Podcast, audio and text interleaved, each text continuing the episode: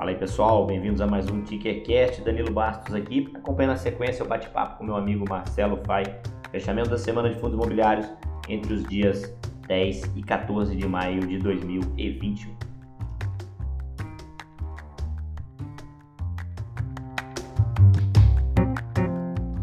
Vamos lá para os acontecimentos da semana, então? Bora lá, bora lá. Bora lá. Quer que eu puxe primeiro? Uh, cara, tanto faz. Vamos lá, tu, tu, começou todas até agora, deixa eu lá dar-lhe essa primeira Por favor, aqui. vai lá, vai lá.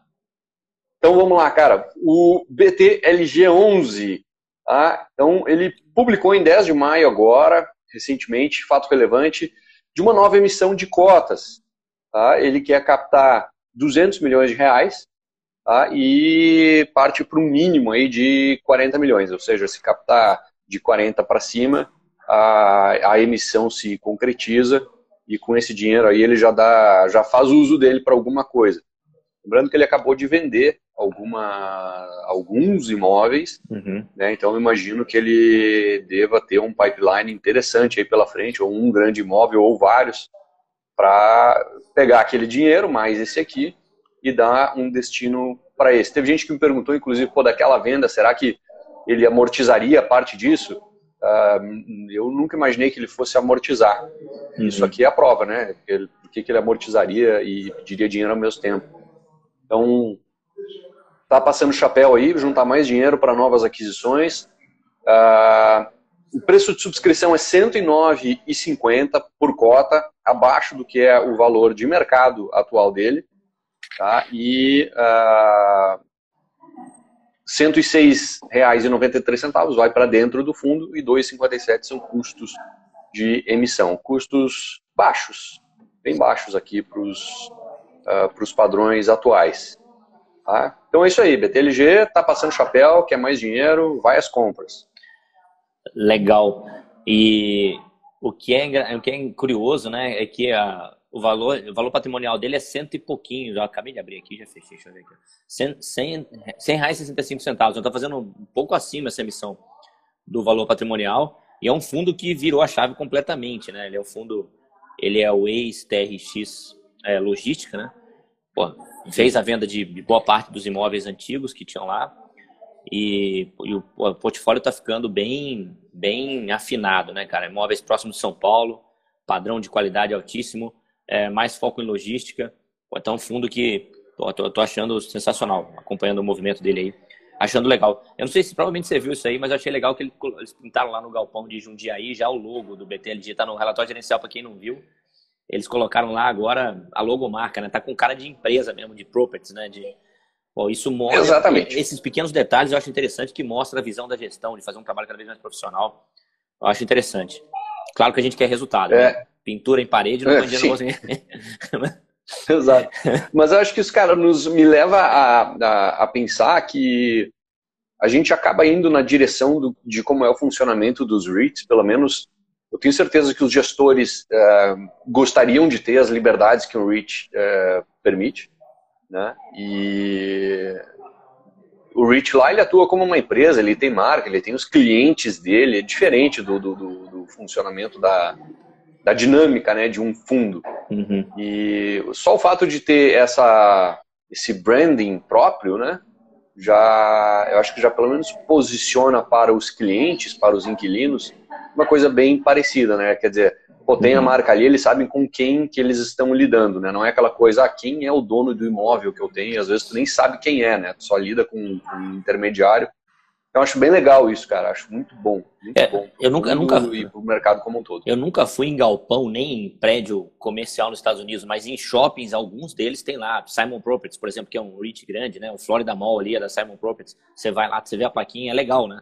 O cara tem, é, o cotista vê aquilo, né? Lá, o acionista lá no, no caso dos REITs, mas aqui, pô, seria legal se todos os fundos adotarem isso, né? Até estimula o mercado. O cara vai, pô, é legal, tem um pedacinho disso aqui, vou pagar o café com meu dividendo. Acho Legal pra caramba. É, exatamente, daqui a pouco tu, tu, tu dá de cara aí com um imóvel que é teu e tu nem sabe, né? É, Isso, eu acho bacana Exatamente. essa história de ter o branding próprio. Exatamente. Vamos lá, o C, CBOP, é, Castelo Branco, Office Park. Cara, esse prédio eu achei, eu achei que eles iam ter problema para alugar. Isso, foi, foi concluída a locação do sétimo andar, recém-desocupado pela Enel. data de início em 1 de é, com data de início 1 de maio. E para viabilizar a locação, a gestão não exigiu da Enel o cumprimento integral do aviso prévio referente ao sétimo andar, tá? Que foi recebida as chaves aí de volta no dia 30 de abril. Cara, esse prédio fica na Castelo Branco, ali, saída para o interior, já ali na região de Alphaville. Onde eu moro, acho difícil acesso, acho um lugar excelente para morar e péssimo para você abrir um carrinho de pipoca. Mas, por isso eu tenho, eu sempre tenho um receio da, da, da, dificuldade de locação dos imóveis ali, eu sempre fico com um o pé atrás. Tem, a vacância é altíssima, tem muito imóvel vazio. E, pô, fiquei espantado com a velocidade dessa locação. Não foram divulgados, não foi divulgado, pelo menos eu não vi é, termos desse acordo, né? Vamos ver como é, a que preço e a, começa a pagar quando e outras e outras características do contrato. Não sei se você tem alguma informação sobre, mas eu achei, fiquei, achei surpreendente a velocidade de locação. É, e chama atenção a vacância física e financeira, que é praticamente a mesma no fundo, da ordem de 10%, bem abaixo do que é a região. Né? Isso, bem exatamente. abaixo do exatamente. que é a região. E, Vamos bom, lá, os caras estão tendo sorte e não estão fazendo um ótimo trabalho aí. Espero que estejam fazendo um, estejam fazendo um ótimo trabalho. E é isso, é um prédio, cara. Bom, quando você vier em São Paulo, eu vou te levar para tomar um café ali. Você ir lá no prédio, você passou a entrada, você está fudido.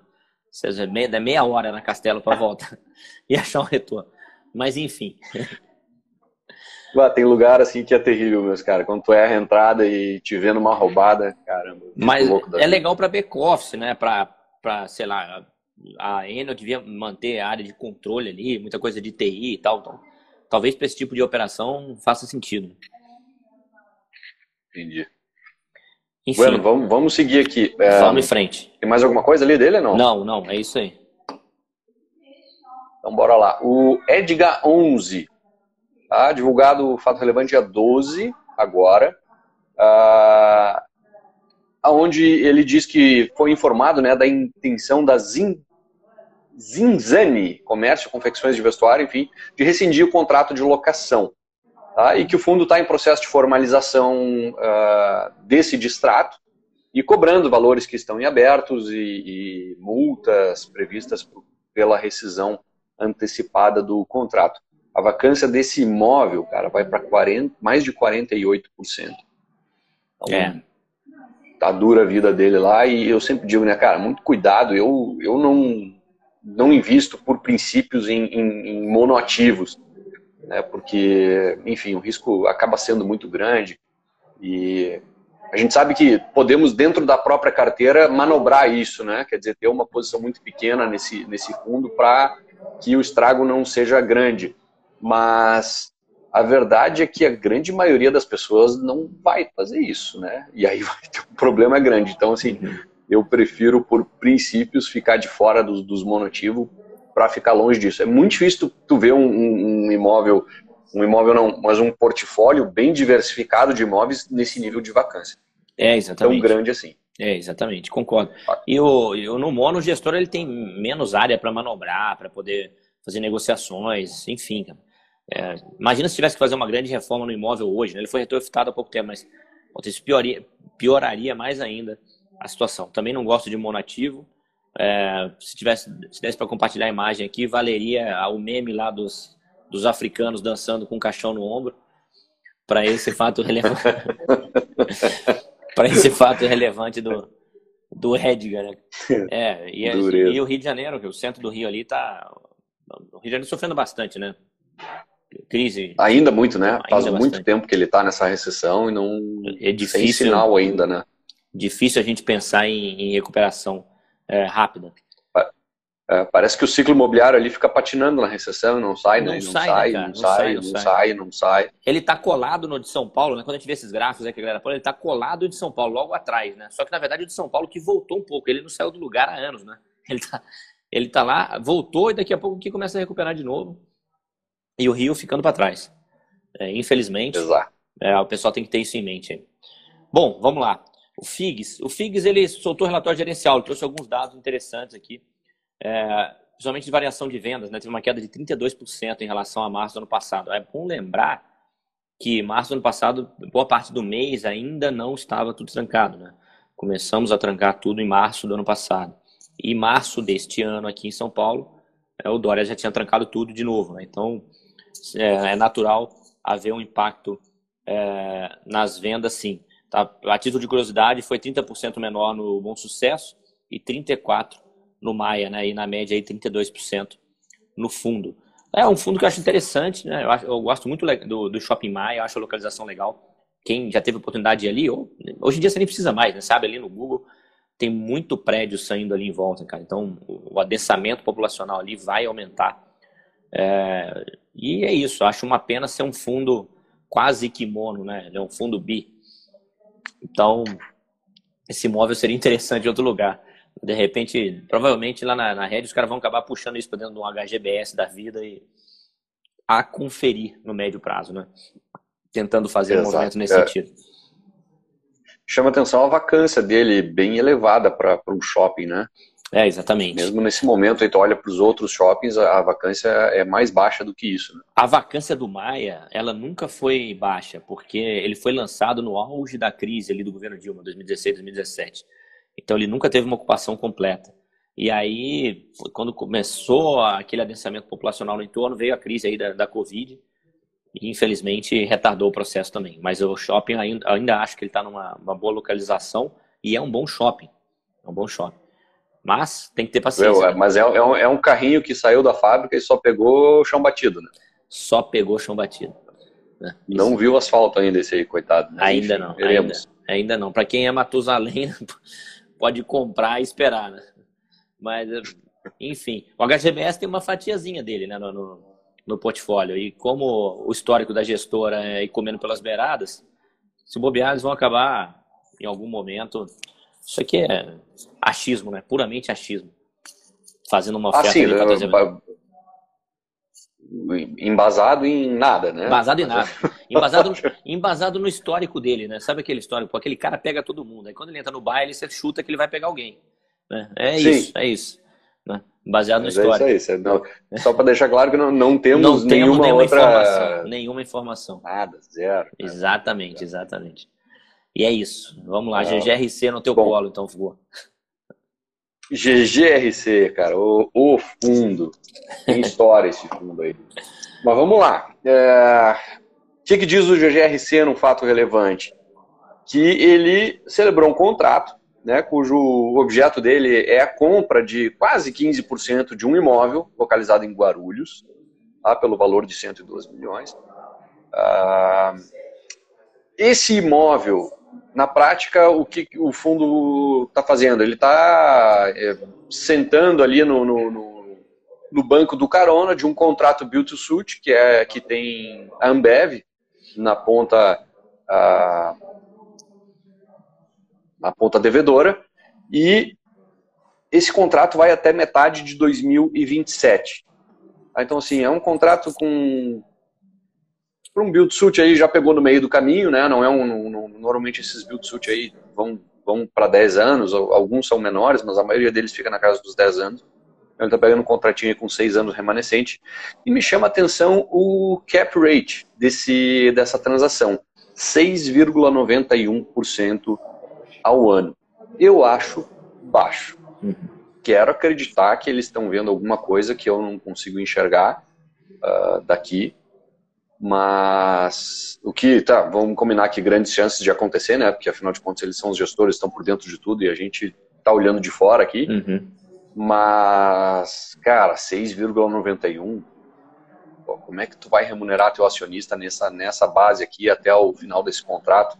Para só depois, quem sabe, tu conseguir ter um, né, uma, enfim, conseguir melhorar um pouco isso, porque eu achei baixo, tá? Bem é, baixo. É, Lembrando que o cap rate é receita fundo, bruta, né? Isso, chega para o investidor, isso. chega para o investidor bem menos que isso. É exato. Cara, a, gente comentou, não sei se foi na semana passada, no anterior, sobre a compra lá do Alianza, né? Também teve um cap baixo. Acho que foi um pouquinho maior do que esse, não lembro de cabeça, talvez você lembre aí, sua memória é melhor que a minha. Mas uh, eu não sei, eu acho que. Mas era mais que 7, se não me engano, ponto, era baixinho, mas era mais que 7. Coisa, 7 pontos alguma coisa. É. O, eu, eu acredito que, entendo que, provavelmente os caras estão comprando localização ali, que a localização é boa. Agora, é o que você falou, os caras estão lá dentro do fundo, eles têm que estar enxergando alguma coisa que nós não estamos. Porque sim, o cap é baixo. Quando a gente traz, quando a gente for pensar na receita que o investidor vai receber, é menor ainda, né? Então, qual, qual são as possibilidades aí? Reajuste de contrato? É, ao longo do, do, dos próximos anos, venda, é, utilização de área de terreno, ou a própria, ou a própria localização ali do, do imóvel para outra utilização, mas aí a gente estaria falando de ganho, pelo menos depois de vencimento de contrato, né? Para o fundo poder ter em mente ali é, alugar esse, esse galpão para outro inquilino ou fazer pressão para um reajuste no novo preço, o que é mais difícil da gente mensurar, né? 2027, é. seis anos antes. É difícil a gente mensurar a partir de agora. Mas eu concordo sim, o cap é baixo. O, o GGS é um fundo que tem talento na aquisição de imóveis, né, cara? Infelizmente, tem tido essa lentidão aí. É, é vamos lá, tem, o, o, Davi Aguiar aqui está comentando que pode ser expansão da área, né? Pode ser, daqui a pouco é. vai fazer, vai expandir uma área e essa área vai, esse novo investimento, né? Pode ser com um cap maior, ele está fazendo uma conta de chegada. Isso, é uma possibilidade. Outra coisa é, como tu disse mesmo, Danilo, daqui a pouco vem um reajuste por aí, sei lá, nos próximos meses, uh, onde tu tem daqui a pouco um IGPM aí já vem carregado Exato. há um bom tempo. Pode ser algo por aí, mas assim, olhando né, uh, olhando cruamente a coisa, não, não, não parece muito legal não, cara. Vamos ver o que, que, o que mais vem. Olhando com as informações que foram passadas, né? O que você tem de informação é isso. É. Ah, vai ter um reajuste daqui a dois meses. Beleza, escreve lá, então, no fato relevante, ou vai vir essa tese de investimento. Daqui a pouco a gente vai ter mais informações sobre. É interessante, ó, a área do terreno são 67.790 metros quadrados e a área construída apenas 13 mil metros quadrados. Então, sim, a possibilidade é, de expansão pode fazer sentido. É, é, isso aí eu acho que talvez seja o racional de compra deles lá, mas eles vão ter que divulgar essa tese para trazer mais informação para que a gente não precise ficar chutando né? qual foi o objetivo ali de fato. É, o, o Leonel tá perguntando aqui, será que fizeram a compra por pressão dos cotistas? Cara, pode ser, pode ser, não tem como. A gente aqui não consegue saber nada, nem que sim, nem que não, né? Mas pode, porque eu tenho percebido uma crescente na pressão dos cotistas por agilidade na hora de, de alocar os recursos do fundo não só para o GGRC, para todos, né? E isso, daqui a pouco tem gestor que sente mais essa pressão, tem gestor que, que não dá bola e vida que segue. Não sabemos o que é exatamente o caso do GGRC, mas que ele estava tendo uma pressão cada vez maior para fazer uma aquisição, se mexer, tava, né? Parece é o meme aquele do, do bonequinho de palitinho que tem um, um galho na mão que fica, se mexe, cara, se mexe, faz alguma coisa porque, enfim, tava, tava grande a pressão, cara. Agora, se foi por causa da pressão, não tem como saber. Né? A gente tem, veio muito pouca informação aqui, né? Na verdade é essa, veio bem pouquinha informação, assim. Então, e do, da forma como veio, com esse pouco de informação, não pareceu ser um grande negócio, não. É, é essa clareza de informações é importante. E, cara, assim, a pressão de cotista, o, gestor tem que comprar, né, cara? Ele pegou o dinheiro lá e já tem que ter mais ou menos em vista o que comprar ali. O ideal é que ele tenha um pipeline um pouquinho maior do que o dinheiro que ele vai captar, porque algo de fato pode não se concretizar, pode não dar certo. Então, o ideal é ele ter cartas na manga, tudo isso. A eficiência na alocação, né? Eu sempre falo, pessoal, a eficiência na alocação dos recursos, a eficiência não é só agilidade, mas seria agilidade combinada com comprar coisa boa, né? A eficiência na alocação é um, é um dos principais indicadores aí de qualidade da gestão. Né? Então, a gente vê se o cara está trabalhando bem a alocação dos recursos do investidor com eficiência na alocação velocidade de mão dada com qualidade que ele compra.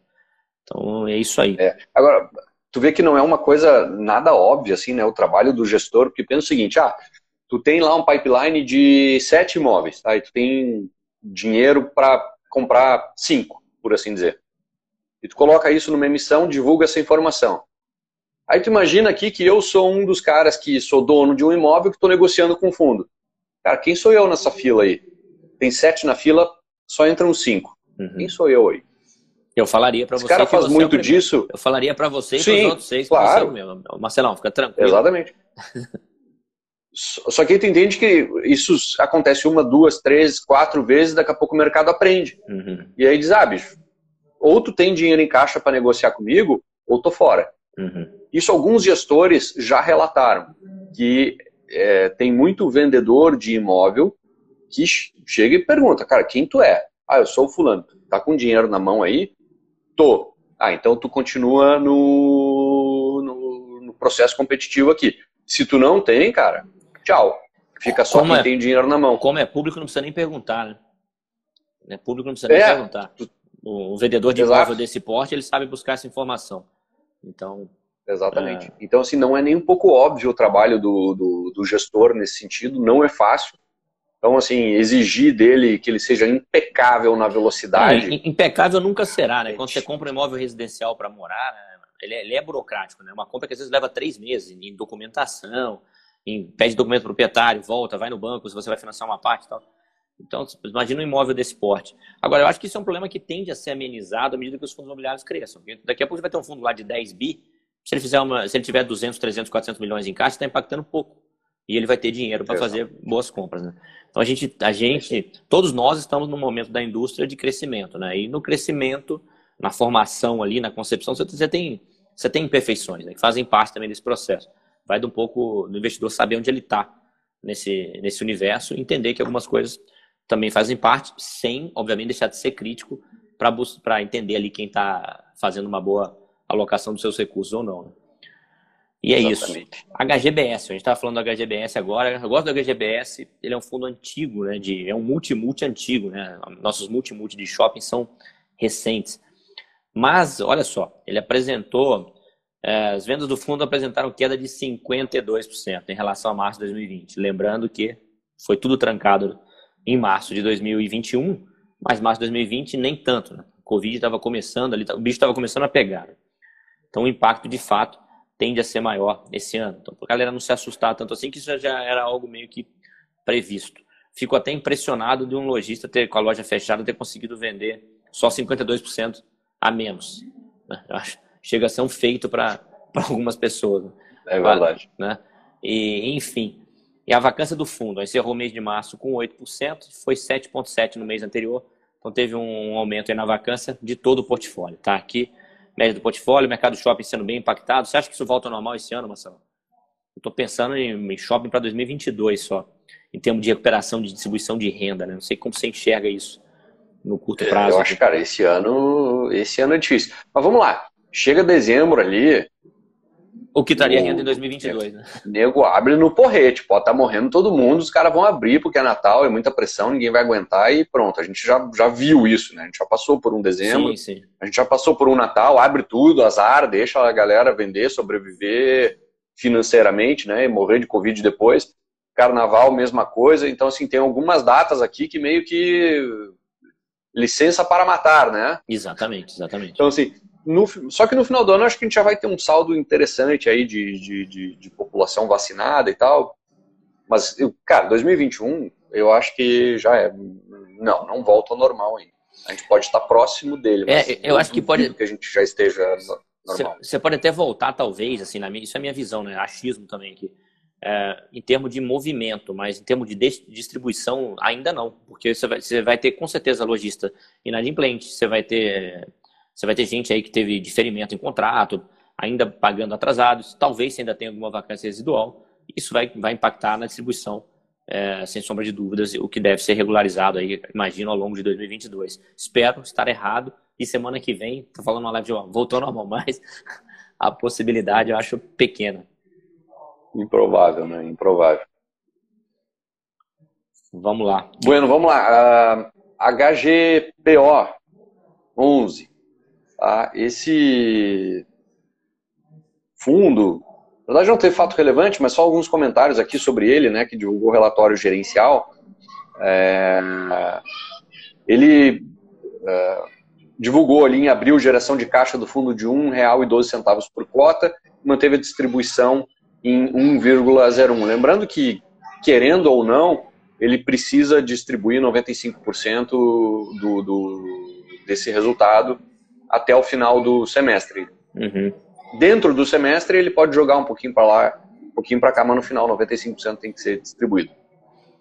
E ali, durante o relatório, ele fala sobre a necessidade de realizar algumas intervenções nos ativos do fundo, a fim de manter o nível de qualidade e sofisticação que o mercado exige e que, e aí a parte mais importante, justifique os aluguéis almejados.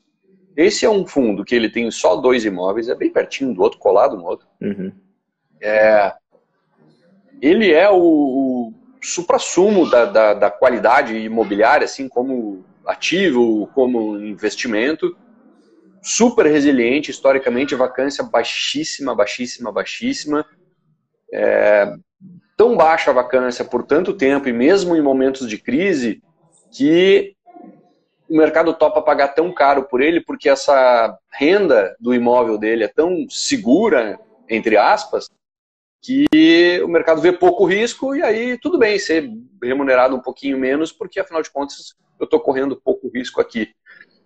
E esse fundo ele pratica os valores de aluguel por metro quadrado, ele está sempre ali na, na, na, no limite superior do, dos, dos valores de aluguéis praticados na cidade de São Paulo. Então, assim, ele é o cara que cobra o aluguel mais caro da cidade, talvez, ou, ou algo muito próximo disso.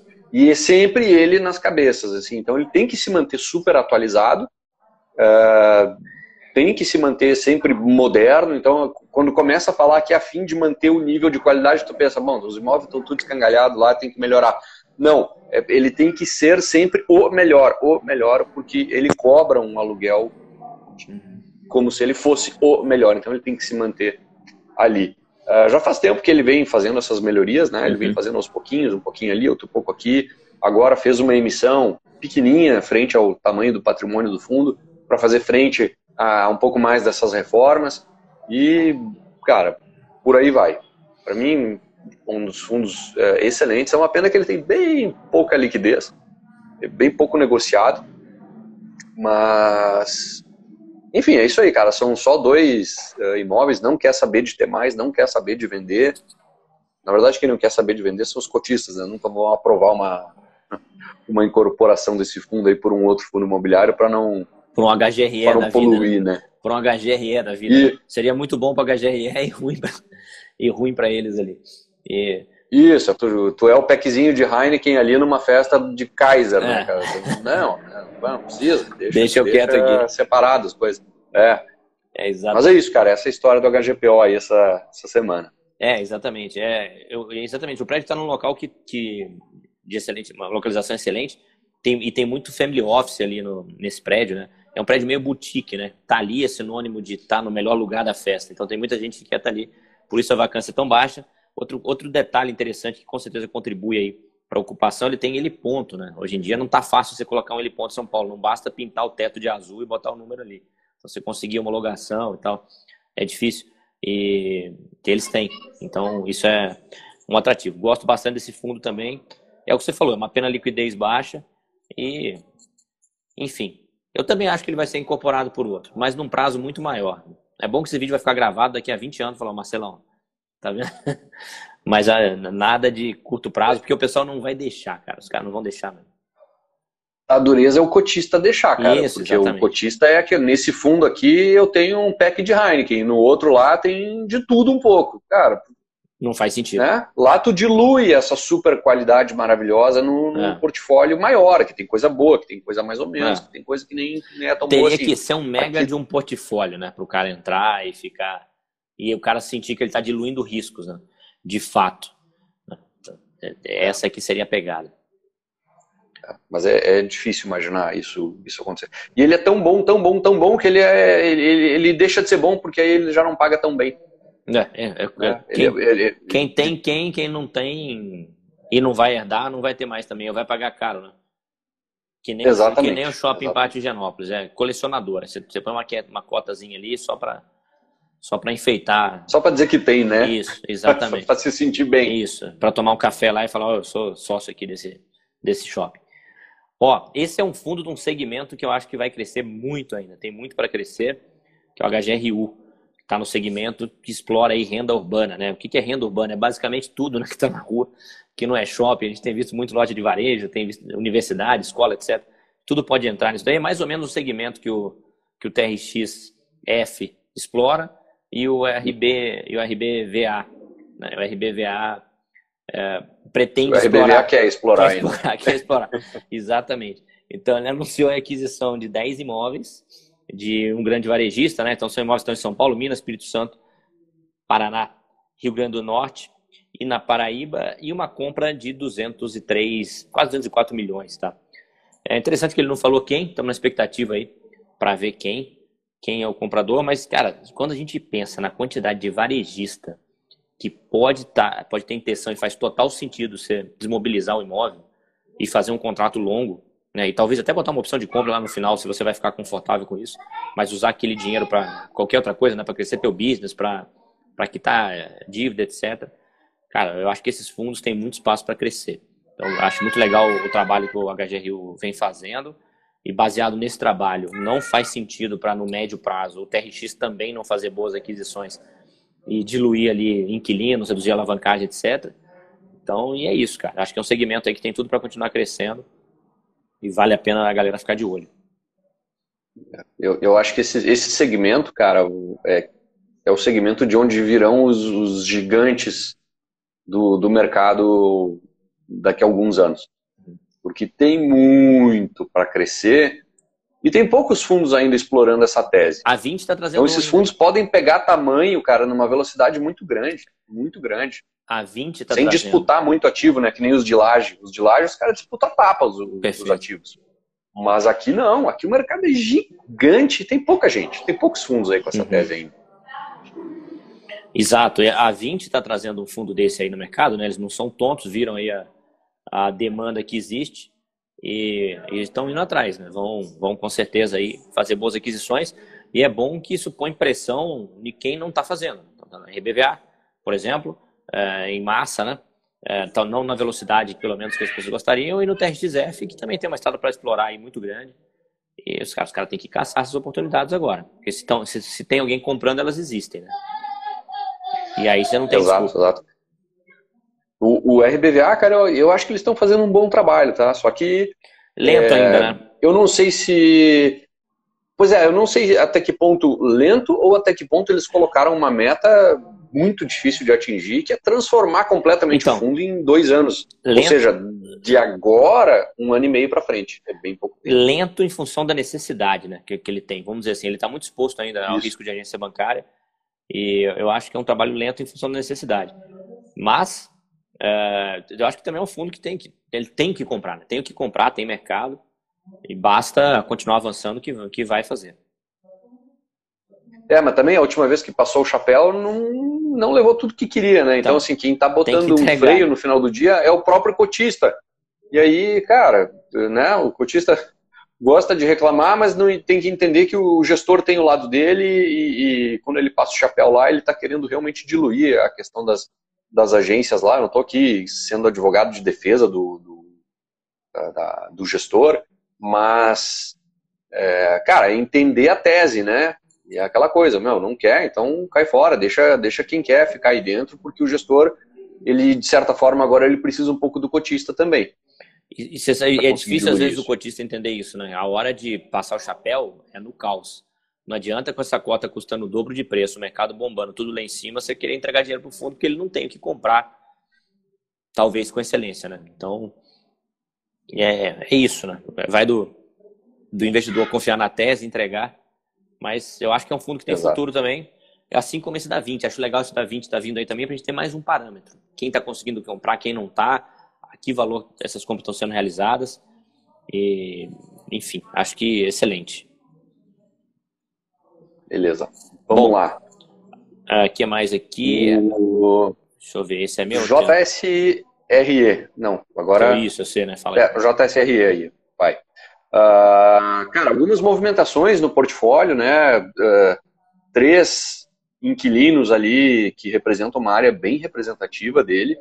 Uh, ele negociou uma extensão antecipada dos contratos, né? Então isso melhora o perfil do, do fundo, o vencimento dos contratos e tira um pouco aquele medo dos vencimentos mais próximos aqui. Será que o cara vai renovar ou não vai? O gestor já chama o cara para conversa antes e, cara, vamos renovar bem antes de chegar dessa data aí para não ter surpresa pro, pro fundo. Né? E também fez uma nova é, uma nova locação uh, de unidade ali no Rocha Verá. Uh, enfim, mas mesmo assim, com todas essas movimentações, a vacância do fundo foi de 11,6 para 12,9 agora em, em abril. Tá? Então aumentou um pouquinho aí, mas enfim, o fundo está se mexendo. O mercado de lajes é isso aí, ainda complicado, mas é, eu acho que quando a turma se der conta que, né, que a gente está bem próximo de voltar ao, ao normal, uh, acho que o, o ajuste vai ser rápido. Concordo. Para outro patamar de preço. Lembrando que essa vacância ela é metade da vacância é, para a cidade de São Paulo. Ele tem um imóvel no Rio também, se não me engano, para AAA, tá? Para padrão A. Eu não, vou nem, eu não vou nem falar de, de AAA, falar de padrão A para cima, né? E, e, e, o JSRE é o fundo que tem mais é, ABL em AAA, padrão A, imóveis de, de alta qualidade, né? Então, é interessante, teoricamente, esses imóveis são ocupados primeiro na recuperação e ele tem uma vacância abaixo da média para esse tipo de imóvel, inclusive. Então, são características aí que tem que ser levado em consideração para o investidor que está buscando desconto, ver se tem desconto aqui, se isso é interessante ou não. Bom, Exato, segue, segue, lá, RBRP aí. RBRP, divulgou fato relevante dia 10 de maio, que ele vendeu um imóvel na João Dias. Esse imóvel que ele vendeu na João Dias, ele tinha 50% da propriedade do imóvel, era, era um imóvel que estava alugado para o ângulo, né? Para a escola. Até fui eu, até abri o relatório inicial aqui para buscar a foto dele, ver se era isso mesmo. Então tá aqui, era um imóvel que era alugado para o ângulo. É, eu achei interessante essa venda porque ela dá um alinhamento melhor ali para o fundo. O fundo volta a se alinhar com investimento em properties e em logística que eles investem também via RBRL. Então achei uma venda interessante para alinhamento de portfólio. E é isso. Ele sempre se posicionou como um fundo de gestão ativa, fez emissão recente também, então provavelmente tem novas aquisições aí que, que deverão surgir, esperamos que sim. Lembrando que o RBRL fez venda recente, né, e aquilo tem que ser distribuído para os cotistas, e o RBRP também é cotista, então quem é cotista aqui talvez vai receber vai, vai perceber, né? Vai receber, vai com certeza, vai perceber a vinda daquele rendimento distribuído lá que veio lá do RBRL. E é isso. Gosto bastante desse fundo. Eu sei que você não gosta desses fundos que não se define muito bem se ele é laje, se ele é galpão e tal. Mas eu gosto dessa flexibilidade é, que o gestor tem. Mas, cara, eu, eu gosto do, da, da postura do, desse gestor quando ele diz que tudo está à venda e tudo pode ser comprado. Uhum. E tudo tem preço para isso. Uhum. E ele já, já fez isso antes. Então, assim, o cara negocia mesmo, não tá nem aí. E aqui ele justificou, estou negociando por que nesses termos? Porque comprei bem, já nesses termos eu tenho uma boa valorização, então ele passa nos cobre, vamos embora, vai para a próxima. Eu gosto disso. É, e, cara, uma gestão muito ativa, assim. Ativa mesmo, a gente espera, e, né? É, e com foco no resultado. Deu dinheiro, passa nos cobros, vamos embora, vai para a próxima. E, e, e, assim vai, porque isso destrava valor, né? Lembra que, pô, to, todo lucro que ele tem com essas transações, ele é obrigado a distribuir. Perfeito. Enquanto ele não vende um imóvel, mesmo que ele tenha se valorizado muito, ele ainda não tem mais do que a renda que esse imóvel gera para distribuir. Uhum. Então, é, eu acho interessante esse tipo de, de, de, atitude e ele deixa muito claro, assim, na, na, no modelo de gestão dele, que, cara, tudo tem preço de compra e de venda. Se chegar, eu comprei ontem, vendo. Se chegar no preço, vendo. Uhum. E disso eu gosto, tá? Dessa postura eu gosto muito aí desse fundo. E, bom, é, exatamente. Muito, muito investidor pergunta assim, ah, mas o fundo vendeu imóvel, então eu vou receber menos renda, o pessoal não gosta dessa postura de venda. É, o cara tem que entender o seguinte: o lucro da operação vem na tua mão e você faz o que quiser com ele. Se você gastar, você também realmente não vai receber mais. Você pode reinvestir no próprio fundo ou em outro fundo para manter ali o teu patamar de rendimento elevado, né? Então, se, se, quando tem uma venda, você vai ter uma distribuição maior, o fundo vai ficar com o principal lá. Se ele não vai amortizar, que não é o caso aqui, ele vai comprar outro imóvel também que vai gerar renda e aquele lucro maior que você recebeu, para você receber mais dinheiro, você precisa reinvestir. Então, é, você sempre você tem esta opção, né? E essa responsabilidade no investimento em fundo imobiliário. Contrário de investimento em ações, você deita lá na rede, deixa lá o gestor com lucro e muitas vezes é feito besteira com esse lucro, muito projeto de empresa não vai para frente. É legal essa flexibilidade no fundo imobiliário, isso vem na tua mão, você assume um pouquinho de responsabilidade, mas se você fizer direito, a sua chance de receber cada vez menos é menor, né? Você, você consegue reinvestir bem e, e seguir em frente. Exato, cara. Eu, eu, digo que o fundo imobiliário ele é o melhor investimento para tu criar o hábito de investir. Porque tu coloca um dinheirinho hoje, mês que vem já pinga na tua conta alguma coisa e tu precisa fazer algo a respeito com esse dinheiro. Então te faz, te lembra e te faz pensar novamente no investimento e fazer algo a respeito. E aí tu, cara, é muito legal tu ter um retorno tão rápido assim do teu investimento, né? E aí tu vai ter que reinvestir aquilo, daqui a pouco tu já casa mais um dinheirinho em cima, faz esse bolo crescer cada vez mais. Então é como se ele gamificasse o, o, o investimento. Perfeito. E isso ajuda muito na criação do hábito. E, e para quem está começando a investir, para mim não tem ativo melhor do que o fundo imobiliário, por, além de todas as outras coisas que a gente não, né, não vamos entrar no detalhe aqui, mas isso, uma questão que é puramente comportamental, eu entendo que faz toda a diferença. Tá? E, e, o fundo imobiliário é o, é o ativo que mais te ajuda a manter o bom comportamento, entre aspas, como poupador e investidor. Exatamente. Para mim, cara, não tem nada melhor que o fundo imobiliário nesse sentido. Uh, cara, vamos lá para o último. VISC 11 tá, comunicou uh, no mercado, em 10 de maio agora, que 100% dos shoppings estão abertos e em funcionamento. Porém, né, o horário de funcionamento dele equivale a cerca de 32, alguma coisa por cento do funcionamento normal, que era pré-pandemia. Eu acho que teu áudio caiu aí, cara. Será que teu fio não puxou, não? Não, entrou uma ligação aqui e aí ele... Ah, não, não. Agora voltou, agora voltou. Normal. É, quando, quando, entra uma ligação, ele bloqueia meu som. Enfim, dá, dá crepe aqui. Não, tranquilo. Vamos lá. Então, assim, visto que está com tudo aberto, mas horário de funcionamento limitado, então é como ele está um equivalente a 82,3% do horário total que ele estava aberto há um ano atrás, antes da pandemia, na verdade, não há um ano atrás, mas antes da pandemia, uh, apesar de abrir todo, enfim, os estabelecimentos estarem abertos, mas eles com horário reduzido. Perfeito. Tá? Bom, show de bola. Mais um shopping sofrendo aí com a crise e vamos esperar para ver. Vai ter gente que daqui a um ano, na minha opinião, vai falar assim, putz, devia ter comprado no passado. Mas muita gente se sente confortável em pagar mais caro depois, no momento que as coisas estão andando normalmente, é compreensível também. E é isso aí. Acho que assim a gente finalizou aqui os principais acontecimentos da semana, né? É bom lembrar para a galera que tá todo mundo pergunta aqui, se vocês recomendam isso, faz isso. Tanto eu quanto o Marcelo temos serviços diferentes e concorrentes, né? Mas com toda a amizade do mundo, tanto que a gente está fazendo essa live junto, é, de, de, de auxiliar você a investir da melhor forma possível. Os links vão estar tá aqui na descrição. Você pode buscar lá no, na, no perfil do Marcelo lá no, no Instagram ou no meu também, e lá tem os links para tudo que a gente oferece aí para que você possa investir melhor. E é isso aí, Marcelão. Até semana que vem, então, né? Maravilha, nos vemos aí semana que vem. O... Agora, cara, para atrasar a tua cerveja, se não tivesse essa live, tu já tava tomando umas que eu sei. Então, É, depois das 18 nós temos mais o que fazer também, né? Não daria para ser, não daria para ser mais tarde. Mas você como fica, como vai? Essa live vai, a de hoje vai para o YouTube do Marcelo. A gente reveza isso semanalmente. E, e, quem abre aqui no Instagram, salva no perfil aqui. Então, vou colocar aqui no perfil. Não sei se o Marcelo puxa pro dele lá também. Você pode assistir depois. Você tem, você tem essa possibilidade.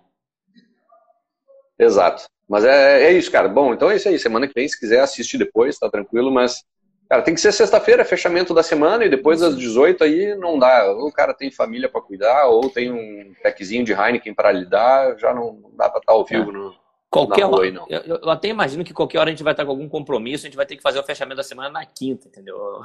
Aí a gente vai ver a opinião da galera. É, mas, cara, vamos lá, a gente está sempre aberto a sugestões também, né? Tu, ah, cara, seria melhor que fosse tal horário, que fosse tal dia, que fosse isso, que fosse aquilo, vão nos dizendo e a gente vai é. ajustando a vela aí, conforme a coisa vai, vai andando. Exatamente. Show de bola.